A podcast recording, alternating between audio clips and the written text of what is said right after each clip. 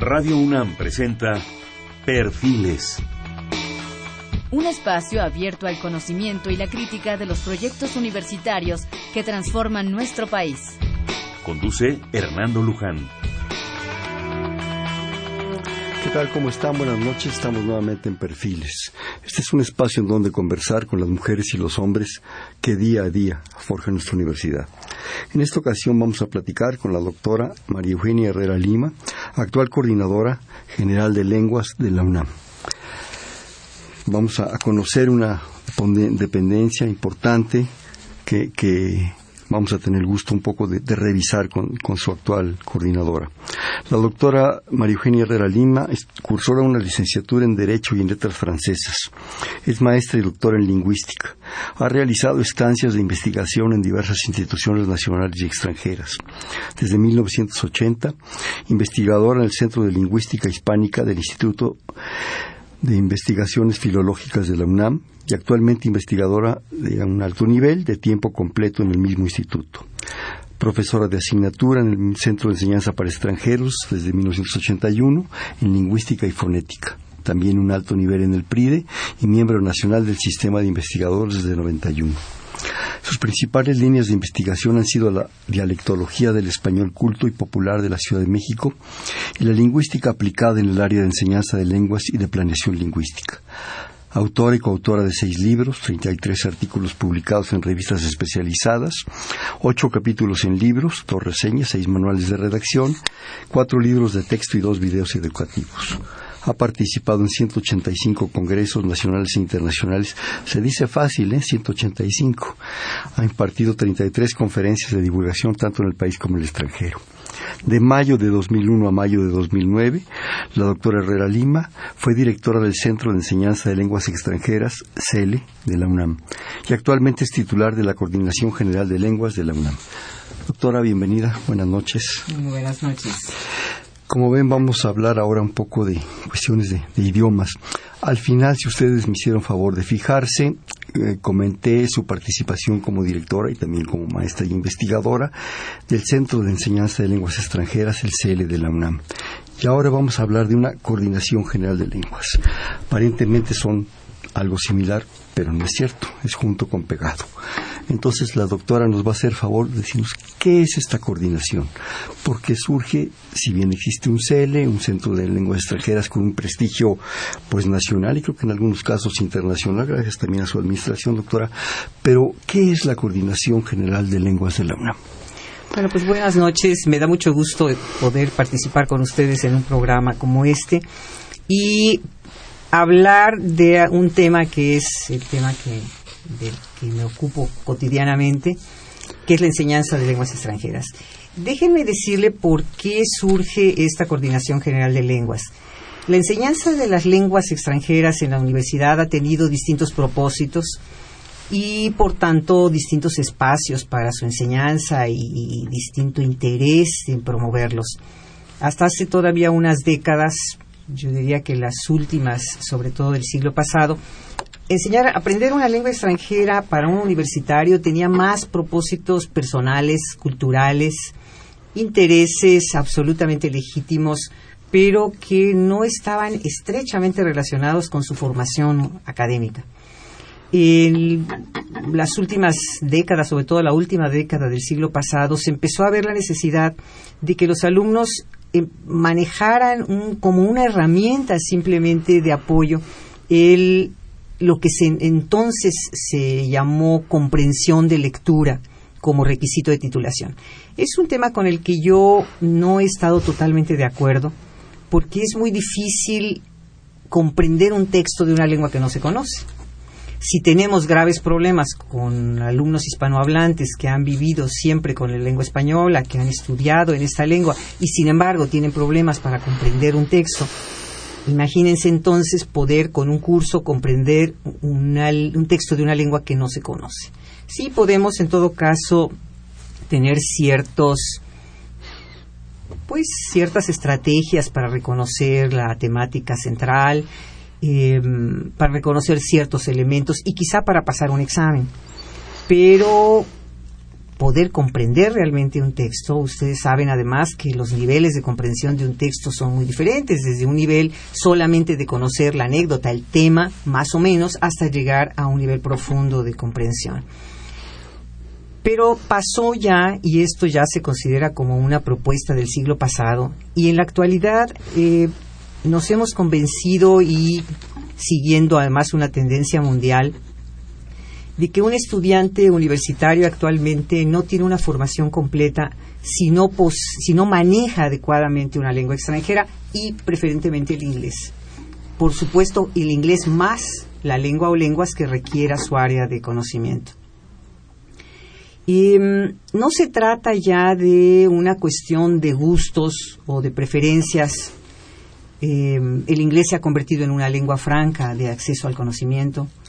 Y no es la primera vez en la historia de la humanidad que esto sucede. Ustedes recuerdan cuando se impuso el latín, por ejemplo, el Imperio Romano lo imponía también en muchas ocasiones con el desagrado o la resistencia de los pueblos que estaba conquistando. Eh, en México ha sucedido también con lenguas indígenas. El náhuatl se ha convertido en muy buena medida en una lengua franca también y en alguna variante del náhuatl, a pesar de que existen muchos dialectos eh, de esta lengua. Entonces, em, hay una frase del doctor Narro que a mí me gusta mucho, que dice que no hay peor engaño que formar profesionales, formar profesionales que no tengan la calidad necesaria. Y yo creo que eso es absolutamente cierto. Nosotros, cuando a mí se me planteó al terminar, estaba terminando la dirección del CELE, el segundo periodo en la dirección del CELE, si era posible que nuestros estudiantes eh, pudieran egresar con un nivel de inglés semejante al que tienen los estudiantes de escuelas privadas. Y yo les decía que sí, que era un proyecto muy ambicioso con costos económicos, políticos. Había que vencer muchas resistencias, había que replantear toda la formación del estudiante universitario, replantearlo en ese sentido, para dotarlo de esta herramienta que le estaba haciendo falta. Lo primero que hicimos ya en este pues naciente eh, nueva eh, instancia que es la Coordinación General de Lenguas fue hacer un diagnóstico puntual y las primeras preguntas que nos hicimos fueron ¿realmente se necesita el inglés en la formación de un estudiante universitario? Esa fue la primera pregunta. ¿Y qué fue lo que hicimos? Em, nos acercamos a cada una de las distintas áreas académicas de la UNAM, las distintas facultades y escuelas, con los responsables del diseño curricular, de la planeación, de la formación de sus estudiantes. Y las preguntas que le hacíamos eran principalmente en qué lengua eh, están los textos especializados que sus alumnos necesitan leer, en qué lengua está la interacción entre los pares, para conferencias, para congresos, en qué lengua se dan los cursos que ustedes quisieran que sus alumnos tomaran, por ejemplo, en proyectos de movilidad para cubrir áreas de conocimiento que necesitan fortalecerse en la UNAM y en el país. ¿En qué, qué lengua le piden, por ejemplo, los posgrados? No solo los extranjeros, sino incluso los posgrados nacionales de excelencia. La respuesta unánime fue inglés. Inglés no solamente. Mm. Inglés más, por ejemplo, ingeniería está requiriendo alemán Filosofía, por supuesto, siempre lo ha sido. Relaciones internacionales requiere francés, pero además chino actualmente, por ejemplo. En fin, dependiendo de cada área del conocimiento, era inglés más alguna otra lengua. La segunda pregunta era cómo lo estamos haciendo nosotros. Eh, yo les decía que ahí la respuesta no hubiera sido justa si yo hubiera dicho que mal. Lo que pasa es que se hacía respondiendo a otros objetivos. Eh, no es lo mismo, la metodología incluso cambia, la metodología de enseñanza, si yo enseño una lengua con propósitos solamente culturales, solamente. O de interés por, por ejemplo, en el CL muchos alumnos se inscriben a árabe porque les llama la atención la escritura, les parece algo, y es fascinante en realidad. Y es absolutamente legítimo el deseo, el interés de los estudiantes por estudiar cualquier lengua extranjera y por cualquier motivación. Esa, perdón, la interrumpo, esa sería, digamos, la, motivación cultural que usted hablaba al principio. Exactamente. Pero nos dimos cuenta que además de esto, eh, se necesitaba ya como una herramienta de acceso al conocimiento. La bibliografía especializada actualmente en la mayoría de las disciplinas está en inglés. Em, por supuesto que esto nunca va a quitarlo o no va a quitarle lugar a las eh, bibliografías básicas de referencia obligadas en español o en alguna otra lengua. Pero la bibliografía que va actualizando cada una de las áreas del conocimiento está en inglés. Los congresos, las reuniones internacionales. Las revistas especializadas. Las revistas especializadas. Entonces, eh, nos dimos cuenta que lo que había que hacer era hacer un planteamiento diferente. Y ese ya, incluso se le ha llamado actualmente ya enseñar una lengua como lengua de escolarización. No y, de ninguna manera estamos diciendo que el aspecto cultural no es importante, de ninguna manera. El aspecto cultural es central. Una lengua es finalmente cómo traduce lingüísticamente una comunidad todo, todo su comportamiento, su forma de ser, su forma de ver el mundo, su forma de, interactuar, de relacionarse, de, a lo que le da importancia, a lo que no, eso se refleja y, eso es lo que es una lengua para una comunidad. De manera que sería absurdo decir que se trata de un instrumento que solo nos sirve para, así como la parte instrumental exclusivamente, definitivamente no. Pero si ya la motivación es más una motivación de tipo académico, por tanto, tenía que verse ya de una manera diferente. Entonces, nace así la Coordinación General de Lenguas con el propósito de tener lineamientos comunes, políticas lingüísticas comunes en la UNAM que ayudaran a no unificar todo, sino a tener lineamientos, tener em, un rigor en, la, en el desde el planteamiento de los programas, de los diseños curriculares, eh, la formación de los docentes empieza a cambiar porque tienen que tener ya una formación un poco diferente porque la enseñanza también tiene ya un propósito diferente.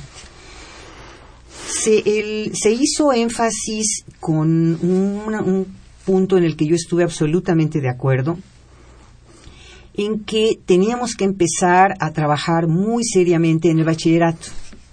Si nosotros tomamos en cuenta que la matrícula de licenciatura está integrada entre un 70 hasta 75% por estudiantes que vienen de pase reglamentado, quiere decir que nuestro compromiso es enorme. Nosotros tenemos que formar a nuestros estudiantes de bachillerato, cualquiera de los dos subsistemas, Sistema Escuela Nacional Preparatoria o Sistema CCH, con em, todo el rigor y todos los elementos que le van a ser necesarios para su ingreso a la licenciatura y para ponerlo en igualdad de condiciones. Em, debo mencionar también que en este eh, diagnóstico que se hizo inicialmente, no solamente se, se atendió al aspecto estrictamente académico, sino también al aspecto laboral. Nuestros estudiantes, una gran mayoría de nuestros egresados, más bien nuestra universidad tiene como propósito formar profesionales en las distintas áreas de conocimiento. el grupo que se dedica a investigación, en, institutos de investigación es un porcentaje muy pequeño respecto de la gran, gran mayoría de, egresados de nuestra universidad. Por tanto, sí teníamos que atender también a los requerimientos que estaban dándose en el campo profesional, ya en el campo laboral, no solo en los posgrados al acabar la carrera, sino también en su ingreso al mercado laboral consultamos una base de datos que tiene la Dirección General de Servicios de Orientación Educativa, la de GOCE, y que tiene la bolsa de trabajo más importante, una de las más importantes en el país. Y vimos que un porcentaje altísimo de las universidades, compañías, empresas, espacios en donde los alumnos nuestros van a trabajar cuando salgan de la carrera, estaban pidiendo ya desde hace algunos años un manejo completo del inglés, ya no solo comprensión de lectura, sino un manejo completo, lo que sí le podía dar al alumno ese elemento que le estaba faltando. ¿Para qué? Para hacerlo, para ponerlo en igualdad de condiciones de los alumnos que egresan de escuelas privadas.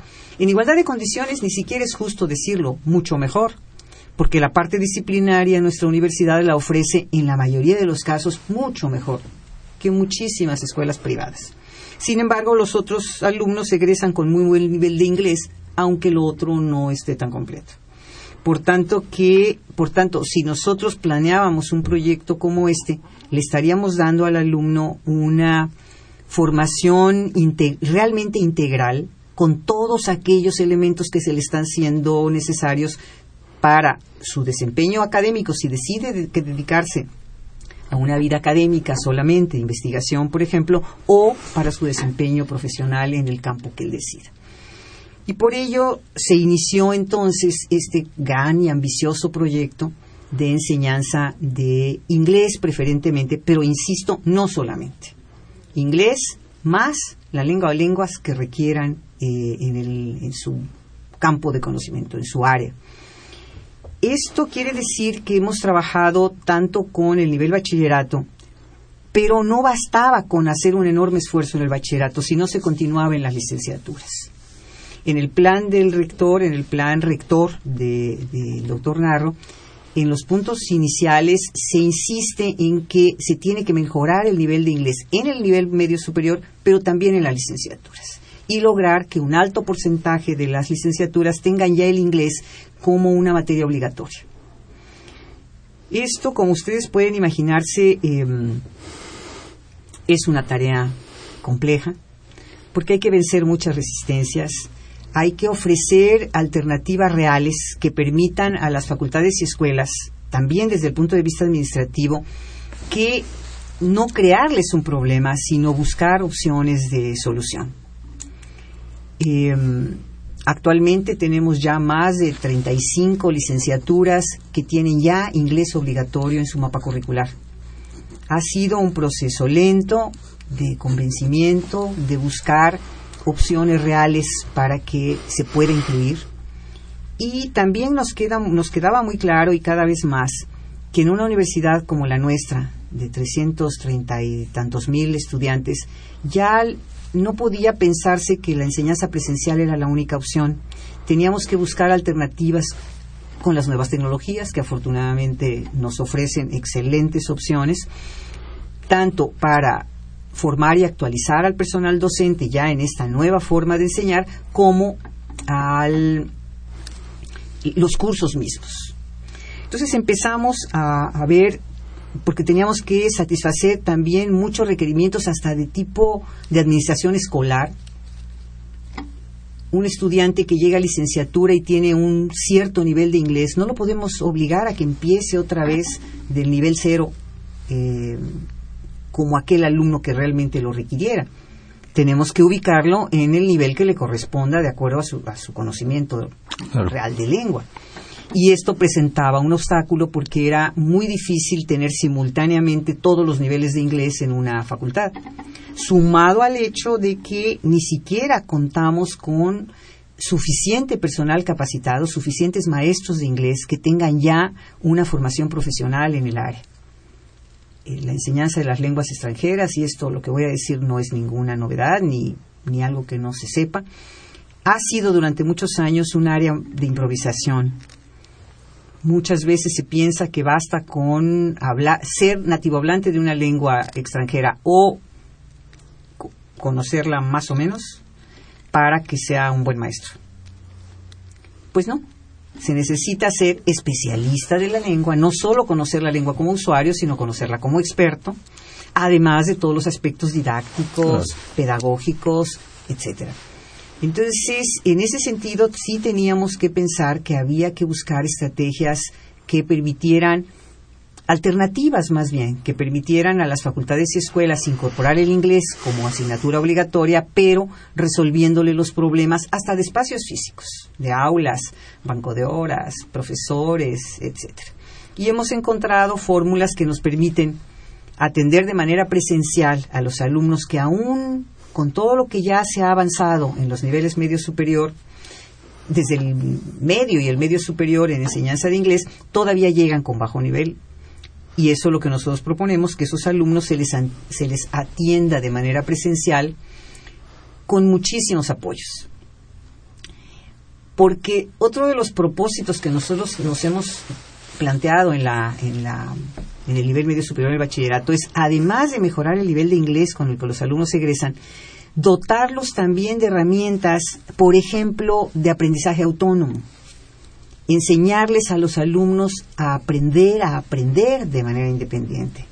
De manera que los estudiantes, eso no solo les va a servir para inglés o para una lengua extranjera, si el alumno logra ser un estudiante que sepa aprender de manera independiente, le va a servir para la carrera y para la vida. Nosotros hacemos, organizamos también talleres en el bachillerato para eh, que el alumno empiece a tener, sabemos que es una cultura que se desarrolla de mucho tiempo, ser un estudiante independiente lleva muchísimos años, pero empezar cuando menos a darle ciertas estrategias. Y, en el, y eso además les va a ayudar a prepararlos como candidatos para cursos en línea. Un estudiante que no sabe aprender de manera independiente abandona los cursos en línea se siente un poco perdido si no tiene al maestro frente que le esté avalando constantemente. Es una costumbre, maestro, también. Es una cultura que no tenemos, no tenemos. Nosotros necesitamos al maestro que esté afianzando nuestros conocimientos, que nos esté haciendo sentir seguros de que, vamos por el camino adecuado en, en este tema.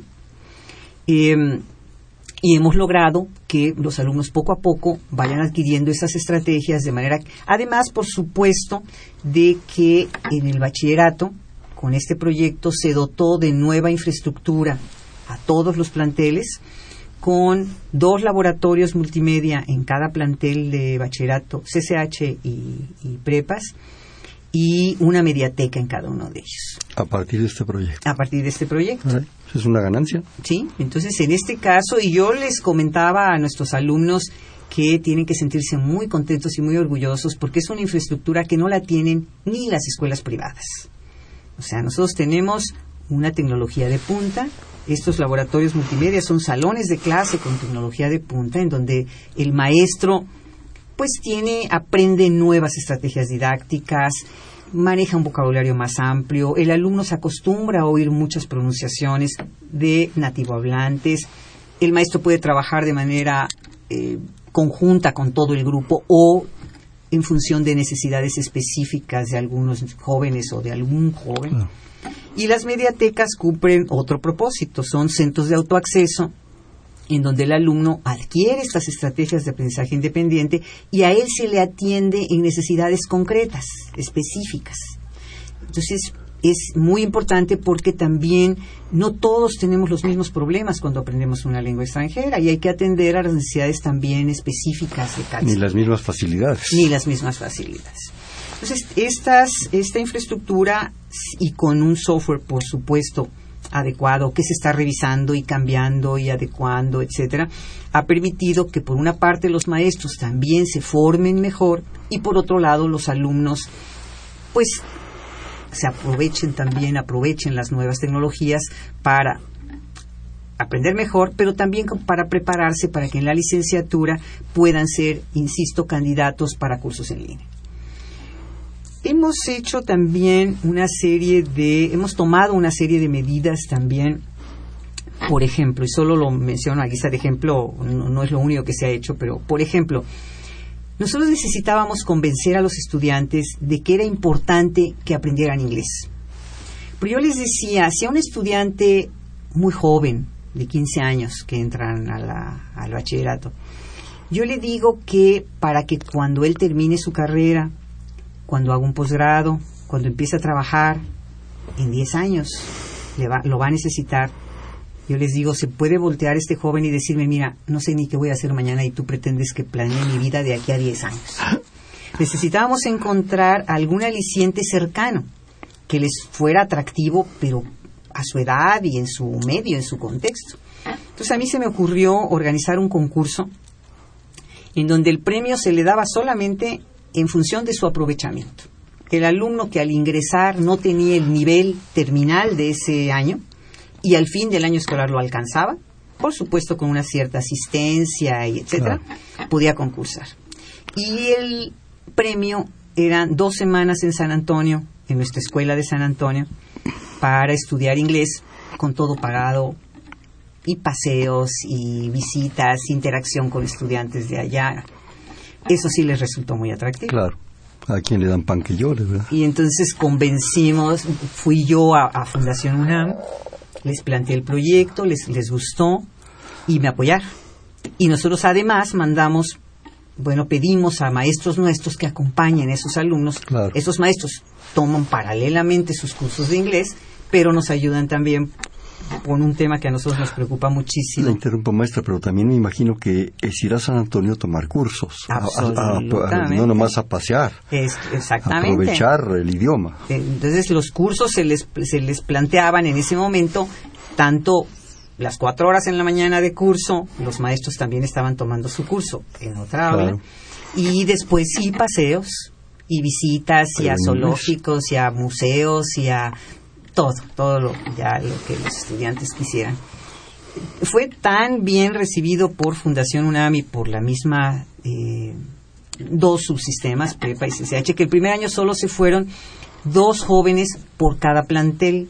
Yo insistí que hubiera un ganador en la mañana y otro en la tarde, porque Claro. el turno vespertino Claro, es clásico en nosotros. Estuvo muy bien y entonces al año siguiente me dijeron, bueno, ahora que se vayan primero y segundo. Entonces se duplicó el número. Al tercer año, ahora que se vayan primero, segundo y tercer años. Al siguiente año invitamos a la premiación a los que nos habían a los que nos estaban apoyando para este proyecto Claro. de Fundación UNAM. Fue Miguel Alemán, que es quien nos da los boletos de avión, y, y la señora Ofardil, en fin, todos los benefactores, pues. Y les gustó tanto que ese año dijeron, ahora se va a premiar primeros y segundos lugares. Entonces ya el año pasado y este, f- 155 jóvenes se han ido. Claro, ya tuvimos que hacerlo en grupos, en Claro, tres diferentes ya es otra grupos, infraestructura, maestro. Y más maestros para que apoyaran. Y la Secretaría General de la UNAM, pues me ha apoyado para los maestros, en fin. Ha resultado muy exitoso, no solo desde el punto de vista estrictamente académico, sino como experiencia de vida para nuestros estudiantes.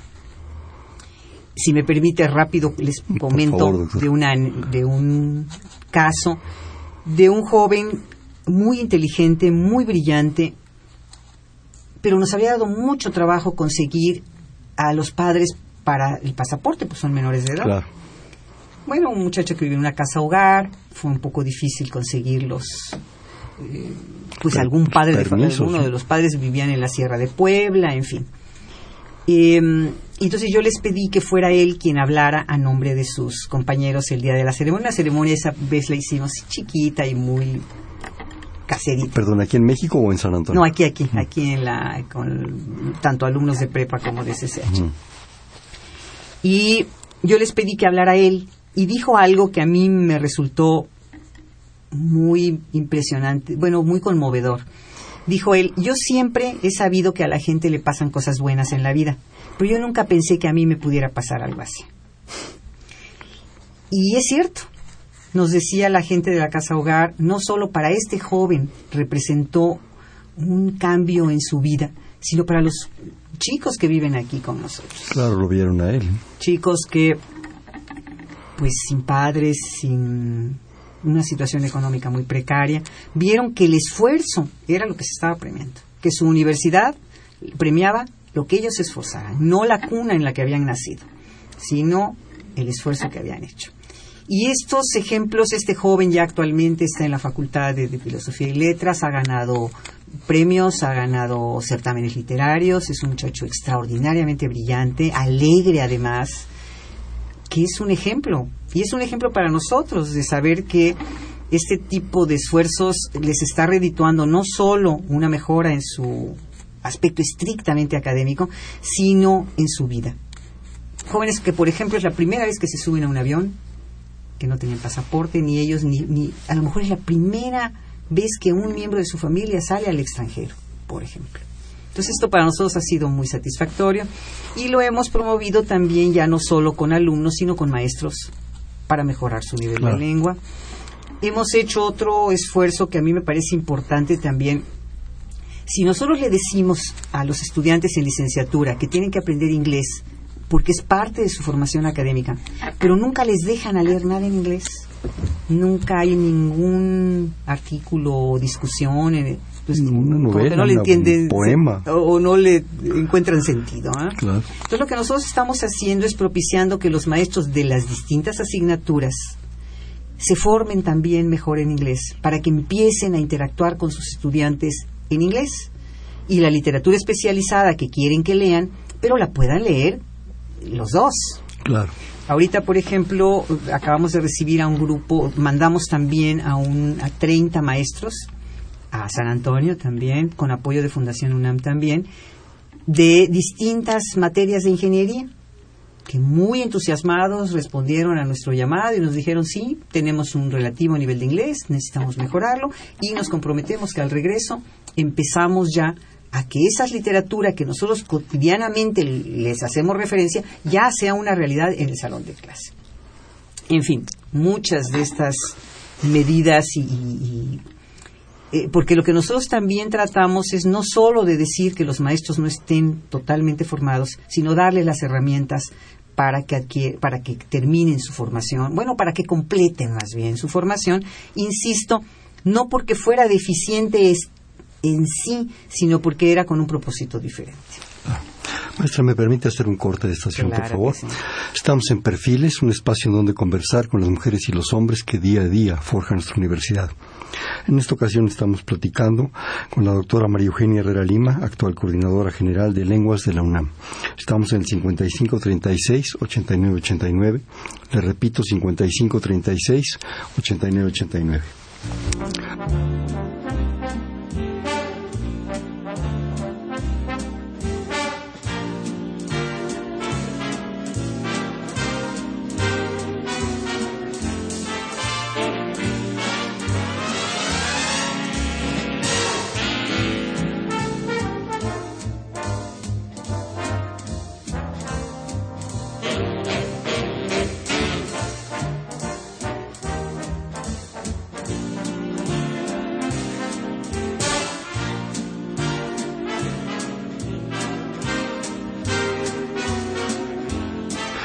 Buenas estamos en Perfiles, un espacio en donde conversar con las mujeres y los hombres que día a día forjan nuestra universidad. Les comentamos que estamos platicando con la doctora María Eugenia Herrera Lima, actual coordinadora general de lenguas de la UNAM. Maestra, o sea, nos dio una súper introducción de lo que es la coordinación. A mí me generó una cantidad de, de- de ideas que quisiera comentar con usted rápidamente. Cuando usted hablaba de, de la, de la cuestión pasada de cómo se hacían la, experiencia en los idiomas, de la comprensión de lectura, básicamente, me hizo recordar mis exámenes de idiomas en la Facultad de Ciencias. Era eso, le daban a uno un, un texto de los clásicos, ¿verdad?, frente a un maestro muy eminente, tenía uno que le daban a uno un párrafo y realmente era traducirlo. Y obviamente había la facilidad que había, eso lo habíamos estudiado ya. Entonces se agarraba uno entre lo poquito que sabía del idioma y lo poquito que sabía de la biología, ¿verdad? Y nos agarrábamos y nos daba nuestra certificación de haber acreditado dos idiomas, que en general eran inglés y francés. Pero como usted dice, realmente lo poquito que aprendía uno era a partir mucho pues del, del forzarnos nosotros mismos a estudiar una serie de, artículos, de cosas que eran fundamentales y que a veces eran cuesta arriba. Pero bueno, esa es una, una situación importante que yo quería comentar. Eh, la diversidad a la que usted se está enfrentando, por lo que nos platicaba, no solo en las instancias universitarias, prepas, SHs, las FES, eh, instancias en provincia, me imagino que es un reto. Yo quisiera rápidamente que usted me fuera un poco comentando esto para no perdernos en, to- en todo esto, Claro. porque sí es, es lo que nos está hablando del universo de la universidad. Absolutamente. Y estamos hablando de, de una universidad nacional, Y creo que esa es la enorme riqueza, es la, la Universidad Nacional. claro. Y por tanto el compromiso no es solamente con la Ciudad de México o con las áreas colindantes, es con el país. Se han creado recientemente dos ENES, que es como nacieron aquí las FES. ¿Se acuerda que eran claro. las ENEP, que eran Escuela Nacional de Estudios Profesionales, que después se transformaron en facultades, Facultades. de estudios superiores, las FES? En la periferia del Distrito exacto, en la periferia, que fue un excelente esfuerzo de descentralización y de permitir que áreas diferentes de la ciudad enorme que es la que vivimos, tuvieran la oportunidad de ir a la universidad, ir a la UNAM. Y en esta ocasión también en León y en Morelia se crearon las ENES, Escuela Nacional eh, de Estudios Superiores, y tienen ya actualmente eh, ocho, siete, seis licenciaturas diferentes y se están constantemente creando con una idea además eh, que yo siempre pensé que así es como se tiene que hacer, eh, atendiendo a las necesidades regionales. Claro. Satisfacer las necesidades de formación de profesionales de esa localidad, de esa zona geográfica. Esto fortalece mi comentario de la diversidad. Absolutamente. es, un, es un panorama y un abanico impresionante. Y que cumple con ese compromiso social de atender a, los, a la resolución de los problemas nacionales. Claro.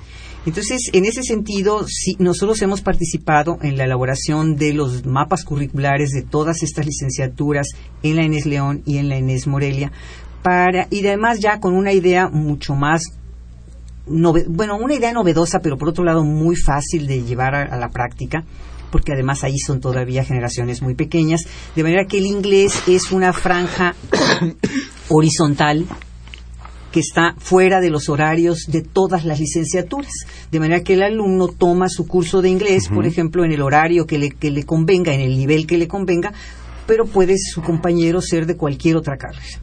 Lo hemos hecho con todas las, las con las dos, con las dos ENES. Hemos apoyado también el Ciencias de la Tierra, que está en Querétaro, por ejemplo.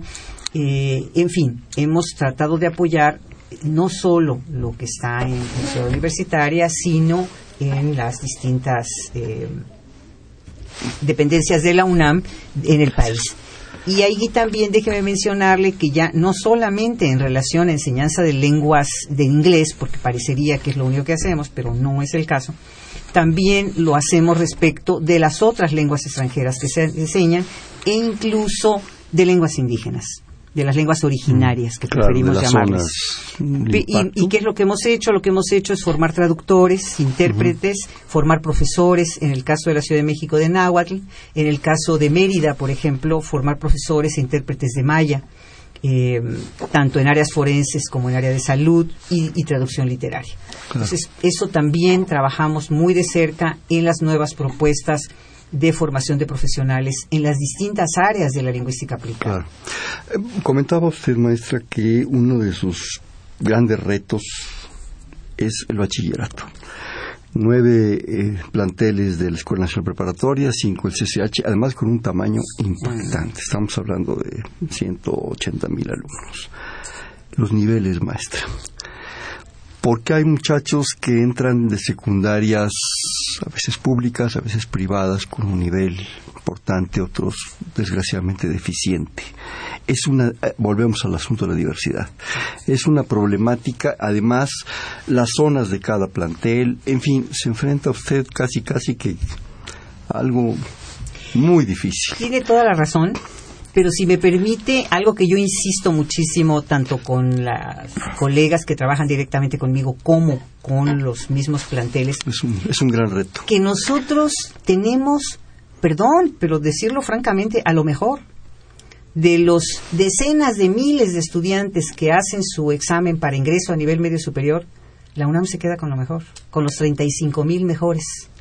Por tanto, que tenemos un enorme compromiso con ellos, a pesar de su nivel deficiente con el que entran, a pesar de las enormes problemáticas, incluso personales, familiares, pero tienen un potencial enorme.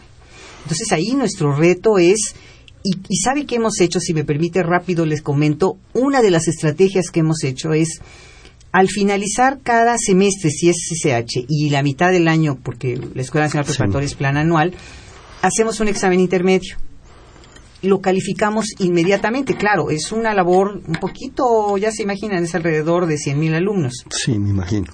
Calificamos inmediatamente y luego le mandamos a cada uno de los maestros, grupo por grupo, maestro por maestro, la lista con sus alumnos y nosotros identificamos las temáticas más problemáticas para ese nivel. Y entonces ponemos fulanito de tal, lo que tiene que reforzar es esto y esto y esto, porque si él no lo hace en el transcurso de este semestre que viene va a reprobar. Entonces, además les hacemos unos paquetes didácticos.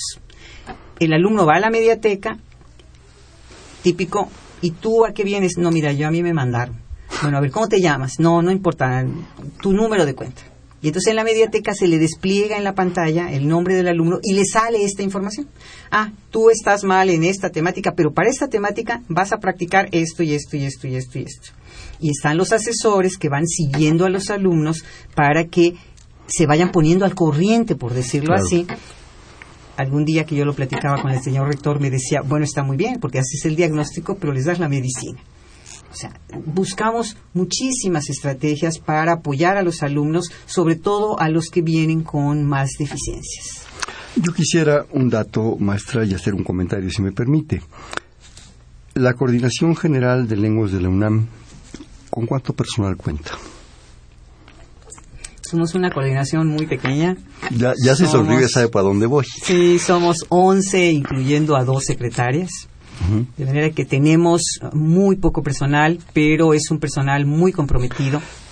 Pero lo que hacemos es que para cada una de las temáticas fundamentales, diseño curricular, planeación, evaluación, formación docente, etcétera, formamos grupos de maestros tanto de prepa como de CCH y de licenciatura. Eso, eso le iba a comentar, maestra, si me permite. Bueno, eso es realmente una verdadera coordinación. No se trata de uno hacer todo. Es apoyarse en la gente y a la vez es generar una infraestructura que vaya que la UNAM lo tiene. Es impresionante, es aprovechar los recursos humanos, porque si no necesitaría usted a, un ejército que, ni la Corte Celestial lo tiene. Pero la propia UNAM lo tiene, es aprovecharlo, es involucrarlos, es sensibilizarlos, es entender que lo más importante de la UNAM, a lo mejor y con todo respeto, no es usted, no soy yo, no es el señor rector, ¿sí?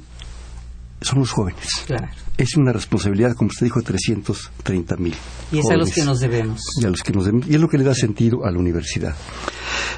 Y otra cosa que, que, me, me, brincó, maestra, cuando estaba usted hablando al principio, es esa vieja idea de que estudio, hago un esfuerzo por entender, por aprender idiomas, yo creo que también está superada totalmente. Hay que pensar ya casi como egresado, desde el primer día de clase, y desde el primer día de clase de la prepa, porque claro, nuestra ilusión es ingresar a la licenciatura y a los posgrados, pero en un mundo tan competitivo, tan globalizado, ¿verdad? Hay que pensar ya prácticamente como egresado, porque si no nos enfrentamos a aquella eh, vieja situación, ¿verdad? Que no sé si fue real o no, que decía que aceptamos a todos nosotros de la UNAM. No es cierto, eso es un prejuicio. Sí, ya no. A eso ya no y tenemos que pensar en egresados y tenemos que pensar ya no en la propia UNAM, en el país. Absolutamente. Y es nuestra absoluta responsabilidad por ser la mejor universidad de este país. Absolutamente de acuerdo. Yo cuando tenemos algún problema o alguna poco entendimiento sobre algún aspecto, yo siempre les insisto que lean el artículo primero de la legislación universitaria, que dice cuáles son las funciones sustantivas de la UNAM, por supuesto, docencia, investigación y difusión de la cultura, pero termina el párrafo diciendo y para coadyuvar a la solución de los problemas nacionales. Es un enorme compromiso el que tenemos. O sea, nosotros no estamos ante una universidad del país, una universidad financiada por, por todos de manera que nuestro compromiso... Incluidos los universitarios. Incluidos los universitarios. Es formar a la mejor gente con los mejores elementos, porque afortunadamente tenemos el mejor capital humano. Claro. Así es que tenemos que aprovechar ese potencial y darles y exigirles. Yo también estoy de acuerdo. Yo tampoco creo que la solución sea ser complacientes y no sé por qué a estos niños se les exige menos que a los de escuelas privadas. No, lo siento, se les tiene que exigir lo mismo. El triple. O el triple, porque además tienen toda la capacidad para hacerlo. Y el interés, por algo están allí, a pesar de muchísimas veces de problemas personales, de situaciones familiares conflictivas, y ahí están. Nuestro compromiso es enorme con ellos y por eso el convencimiento de que les tenemos que dar aquellos elementos que los van a formar íntegramente eh, para excelentes profesionales en el futuro. Además, se le está ofreciendo probablemente la mejor infraestructura del país. Institutos de investigación, escuelas, bibliotecas, campos deportivos, cultura, por honorables 20 centavos. la respuesta tiene que ser impresionante. Yo me atrevería a sugerirle, maestra, que también los haga leer el discurso de inauguración de Justo Sierra de la Universidad Moderna. De la luz observando a Tabor, ¿verdad? Desde la cumbre, no lo recuerdo literalmente, es un muy largo pero muy precioso discurso para que vean lo que era importante y lo que comentábamos hace un momento, lo que ha costado Ciudad Universitaria. Exactamente. Y lo, que, está costando y lo que cuesta cada alumno no es un asunto de valor y precio es un asunto de seres humanos. Además, evidentemente, apostarle a la educación en un país es la única forma de salir adelante. Claro. Eh, me llega aquí una, una información para compartirla con ustedes. Estudié el CCH y elegí el francés. No me gustó la forma en que los maestros me enseñaban teníamos que compartir un texto sin ayuda a lo mucho cuando la perdón ya no veo sin ayuda de los maestros, aunado a la impuntualidad y falta de compromiso de estos. Un año antes de salir entré al CELE Tlatelolco y con esto quedé muy contenta porque aprendí mucho en poco tiempo y con maestros muy profesionales. Yo recomiendo ampliamente los CELES. Pues mire, me da mucho gusto que lo digan. Nos da entrada a lo que usted quería comentar del CELE. Claro, porque eh, esos centros externos los fundé yo cuando estuve eh, como directora del CELE, convencida de que, por supuesto, con el apoyo de Fundación UNAM, porque estábamos convencidos de que teníamos que, dada que la ciudad es tan grande y la dificultad mm, para albergar a todos los estudiantes que quisieran estudiar en, el campus CEU, y además que, insisto, la ciudad es tan grande que había que ofrecerlos en distintos lugares de la ciudad.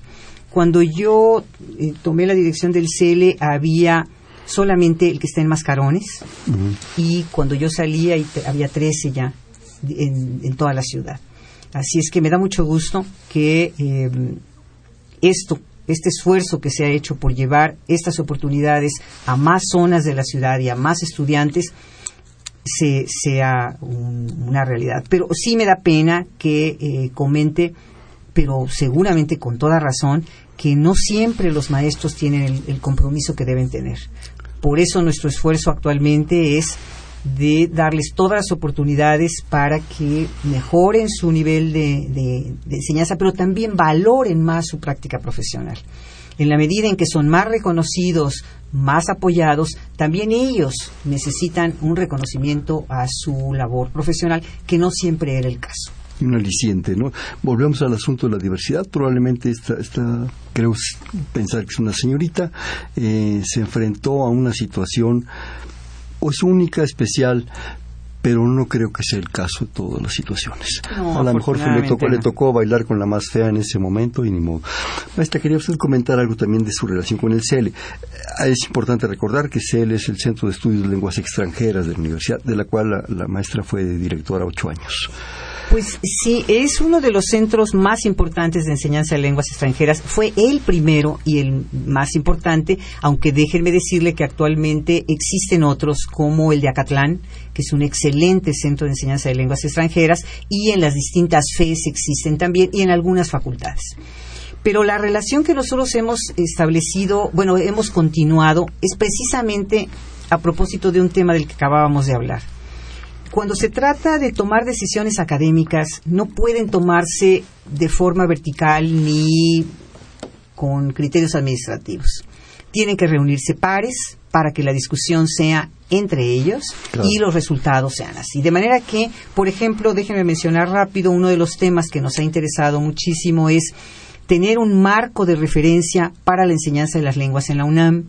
Existe el marco de referencia europeo que nos ha marcado lineamientos clarísimos, pero eh, solamente toma el aspecto estrictamente lingüístico, que es un eje fundamental del que tenemos que partir. Pero nosotros estamos incluyendo en la discusión que tenemos con maestros de prepa, de CCH, de facultades, de escuelas, em, que el aspecto cultural no se puede olvidar. Que este componente que antes era casi el único, a veces se piensa que no, que ya no es necesario y que se hace a un lado. Tanto los estándares eh, canadienses como americanos insisten en la necesidad de, y australianos también, de incluir el, el aspecto cultural. Nosotros hemos incluido también otro, que es la reflexión que el alumno debe hacer sobre su propia lengua y cómo, se, cómo lo resuelve la otra lengua, en la otra cultura, en la otra lengua. Y esto sobre todo porque nuestra formación básica en la primaria no es tan completa como para que nosotros tengamos una idea clara de qué es nuestra lengua, cómo está estructurada. Y al hacer la comparación constante, cómo es un aspecto cultural en muchas ocasiones, es un aspecto estrictamente lingüístico, es un aspecto de, de, filológico, de evolución de una lengua y de otra, etcétera. Esta reflexión la proponemos que se haga, que todos los programas la incluyan. Aspectos pragmáticos también, aspectos de valores. O sea, nosotros incluimos un, nuestro marco es mucho más amplio, pero esta discusión para, para tener este marco no ha sido una, ha sido sugerencia y guía en todo caso de la Coordinación General de Lenguas, pero ha sido entre pares. Y por eso la relación con el CL en evaluación, en diseño curricular, en propuestas de actualización y formación docente, etcétera, es permanente. Y afortunadamente muy agradable, muy cordial, con Acatlán también, con las FES también, con Aragón, con Iztacala, con Zaragoza, con todas. La concertación de mutuos intereses de una forma inteligente yo creo que produce unos beneficios sorprendentes. Eso es eso es importantísimo. No la, como usted decía, no la verticalidad, no la imposición, sino la concertación, la negociación y como repetíamos hace un momento, maestra, en función de los jóvenes. Absolutamente, eso es nuestro, nuestro sentido de vida. Y déjeme decirle que nosotros creamos una red mexicana de centros de lenguas, de, enseñanza de lenguas, Red Mexelies, de la que yo soy presidenta, y ahí invitamos a las principales universidades públicas del país. Hemos hecho ya muchas reuniones para discutir todas las temáticas que no son comunes, pero igual para enriquecernos unos y otros con las experiencias buenas, las buenas prácticas que han tenido en una universidad y en otra, y lograr que los resultados y las propuestas que nosotros finalmente tengamos sean en, pues el resultado de una discusión entre pares, y ya no solo de la UNAM, sino de las principales universidades públicas. Y qué bueno, maestra, que insiste en el aspecto cultural de, de los idiomas, del aprendizaje de los idiomas. Me hizo recordar aquella, aquella anécdota del rey de Francia, me parece, con el duque de Orleans al que le pregunta, ¿y usted, Sire, sabe español? ¿Sabe castellano? El centro, no, no, no, pero bueno, en fin, le da un poco la vuelta, ¿verdad? Si me permite, en fin, y se pone a estudiar como desesperado castellano, pensando en que lo van a nombrar embajador en España, ¿verdad? El señor regresa el duque y le, y le comenta, ya, ya, domino el castellano. Ah, entonces ahora puede leer el Quijote en su idioma original. claro, lo que nos puede enriquecer el aprendizaje de otros idiomas y que además algo que yo he insistido y que creo que no nunca dejaré, nunca será suficiente la insistencia en que es necesario el inglés, pero de ninguna manera debemos descuidar el aprendizaje de otras lenguas, con el propósito y con el interés que sea, porque es legítimo cualquier motivación. Maestra, usted es doctor en lingüística, en fin, especialista en todas estas cosas. Yo me atrevería también a comentar, y creo que usted va a estar de acuerdo conmigo, me adelanto un poco a su respuesta, tampoco descuidar nuestro idioma materno. Absolutamente de acuerdo. No, no queramos ser tan globalizados y tan universales, empecemos por lo local. Qué bueno que me da la oportunidad rápido de mencionarlo. Tengo tres minutos, maestra. Mi especialidad, cosa que me da una pena impresionante. Mi especialidad es el español. Y yo precisamente a la hora que usted hablaba de los manuales que tengo de redacción, los libros de texto, todo esto ha sido por el interés y por la urgente necesidad de que nuestros alumnos mejoren su nivel de, lengua. No solo por un prurito de hablar de acuerdo a la academia, sino darse a entender realmente, comprender realmente los textos que leen, ser capaces de una interlocución seria, de pensar lógicamente, de articular los pensamientos. Nosotros también tenemos en la Coordinación General de Lenguas el proyecto remedial ya solamente a nivel de bachillerato de mejorar la, el, pues el manejo de la lengua española. me queda un minuto y no quiero que se me vaya esta pregunta. Actualmente vivimos en un mundo una tecnología impresionante que nos están dando unas facilidades impactantes. Pero creo que eso en términos de la lengua materna y de todas las lenguas, resumiendo, contracturando eh, la escritura, la facilidad que nos resuelve la ortografía, está siendo un problema. Absolutamente de acuerdo. Que a veces está lastimando seriamente la lengua. y impidiendo a los alumnos algo que era muy normal en la escuela, saberse autorregular, saber cómo hablar y cómo referirse en cada situación comunicativa diversa y ahora ya los alumnos no lo saben hacer. Eso es una pena, es parte de los costos de las nuevas tecnologías. Pero tenemos que aprender que lo fundamental, lo esencial, es lo importante. No lo perdamos. Lo otro nos enriquece pero no perdamos lo fundamental. Ha costado muchos siglos de evolución llegar a esto.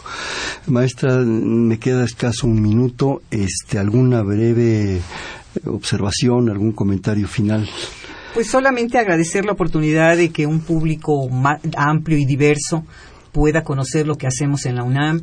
Eh, yo tendría para muchas más horas para platicarles del tema, pero agradezco muchísimo la posibilidad de estar aquí. Me pongo a sus órdenes a la Coordinación General de Lenguas de la UNAM y pues nuestro único propósito es que los alumnos cada vez salgan mejor preparados y dotarlos de esta herramienta que les está siendo necesaria para enfrentarse con todo lo necesario a su futuro profesional.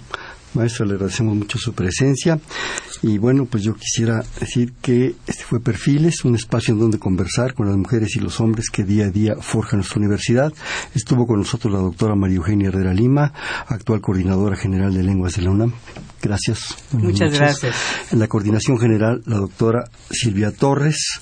En la producción, Mariana Cerón. En los controles, Humberto Sánchez Castrejón. En la locución, Hernando Luján, servidor.